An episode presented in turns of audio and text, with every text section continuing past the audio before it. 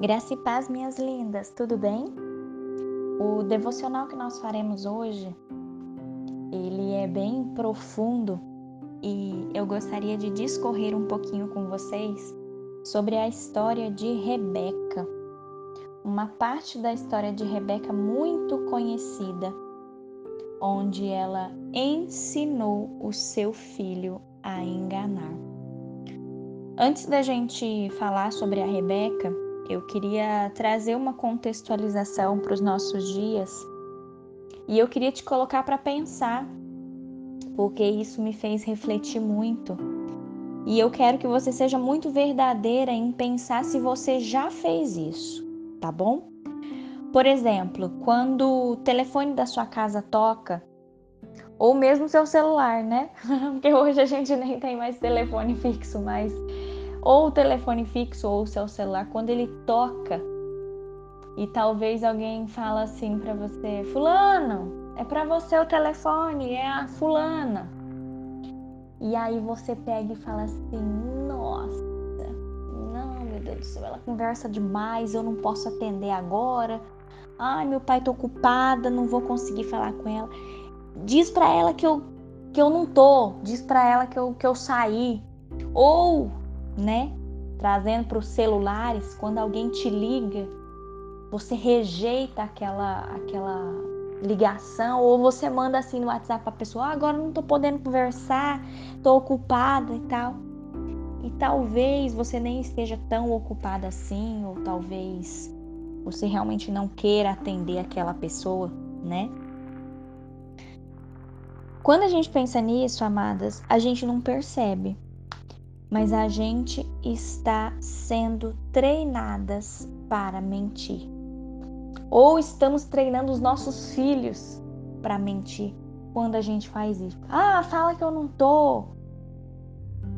Eu, quando eu pensei nisso, de início eu sabe quando te dá assim aquela risada, mas aquela risada mais irônica de falar, ai ah, meu Deus, todo mundo já fez isso, sabe? Só quando a gente para para pensar o quão sério isso é, o riso já não vem mais à nossa boca. Sabe por quê? É, quando a gente olha Gênesis 27, a gente vê uma outra mãe ensinando o seu filho a enganar. E eu tô falando sobre Rebeca e sobre o seu filho Jacó. Vocês se lembram da história que Deus ele havia declarado que Jacó seria o líder da família no lugar do irmão mais velho Esaú. Só que Rebeca ele decidiu, ela decidiu ajudar Jacó a receber a bênção que o pai dele, Isaac, tinha prometido para Esaú. Ela pediu para que Jacó colocasse as roupas de Esaú, né? Cobrisse os braços dele com pele de cabrito ela instruiu seu filho a enganar o seu pai, Isaac, fazendo Isaac pensar que aquele ali era Esaú. Só que não era Esaú, era Jacó. Vocês lembram dessa história? Minhas lindas, trazendo isso para os nossos dias.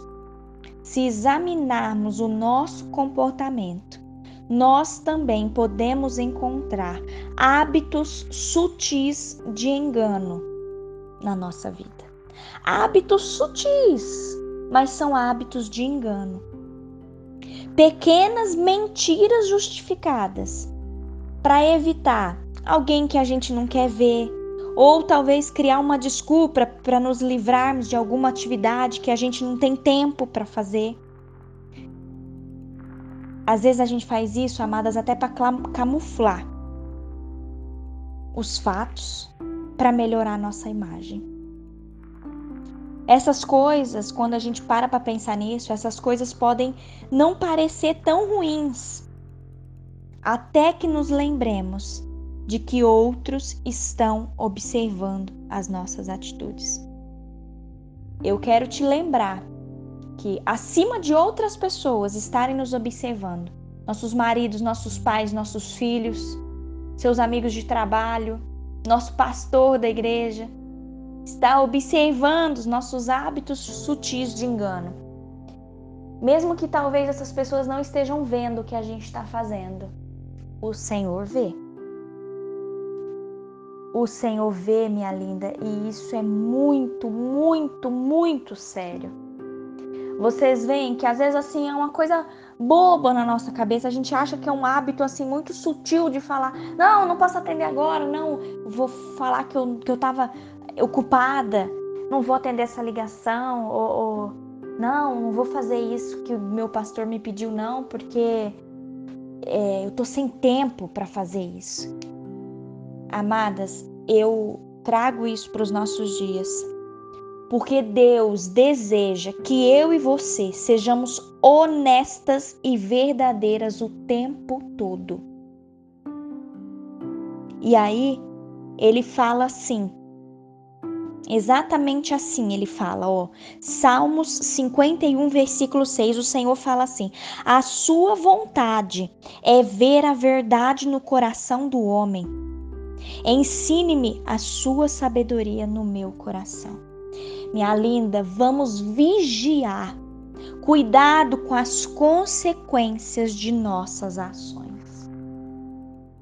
Cuidado. Eu trago isso para minha vida também. Cuidado com as consequências das nossas ações que o Senhor tenha misericórdia de nós. Se porventura nós estamos ensinando os nossos filhos a enganar, nós estamos ensinando o nosso marido a enganar as pessoas, se porventura nós estamos enganando a nós mesmas, que o Senhor nos ajude a detectar isso, que nós possamos ser honestas e verdadeiras o tempo todo, sabendo que o Senhor nos vê. O Senhor nos vê, minha linda. Vamos orar e pedir perdão para Deus com relação a isso hoje, em nome de Jesus. Pai, nós te louvamos nessa hora, Senhor.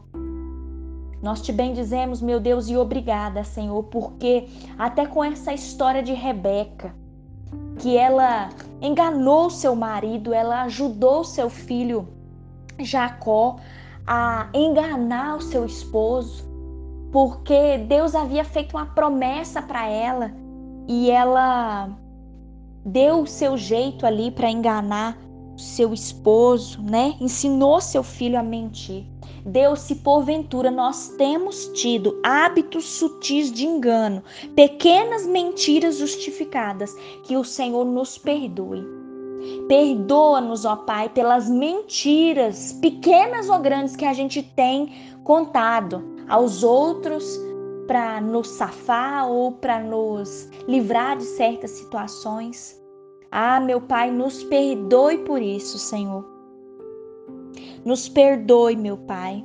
Em nome de Jesus, que a tua graça seja sobre nós, que o Senhor nos ajude, Deus, a ser honestas, a ser verdadeiras o tempo todo, porque mesmo que as pessoas não estejam nos vendo, nós sabemos que o Senhor nos vê e nós queremos, Deus, seguir as tuas verdades.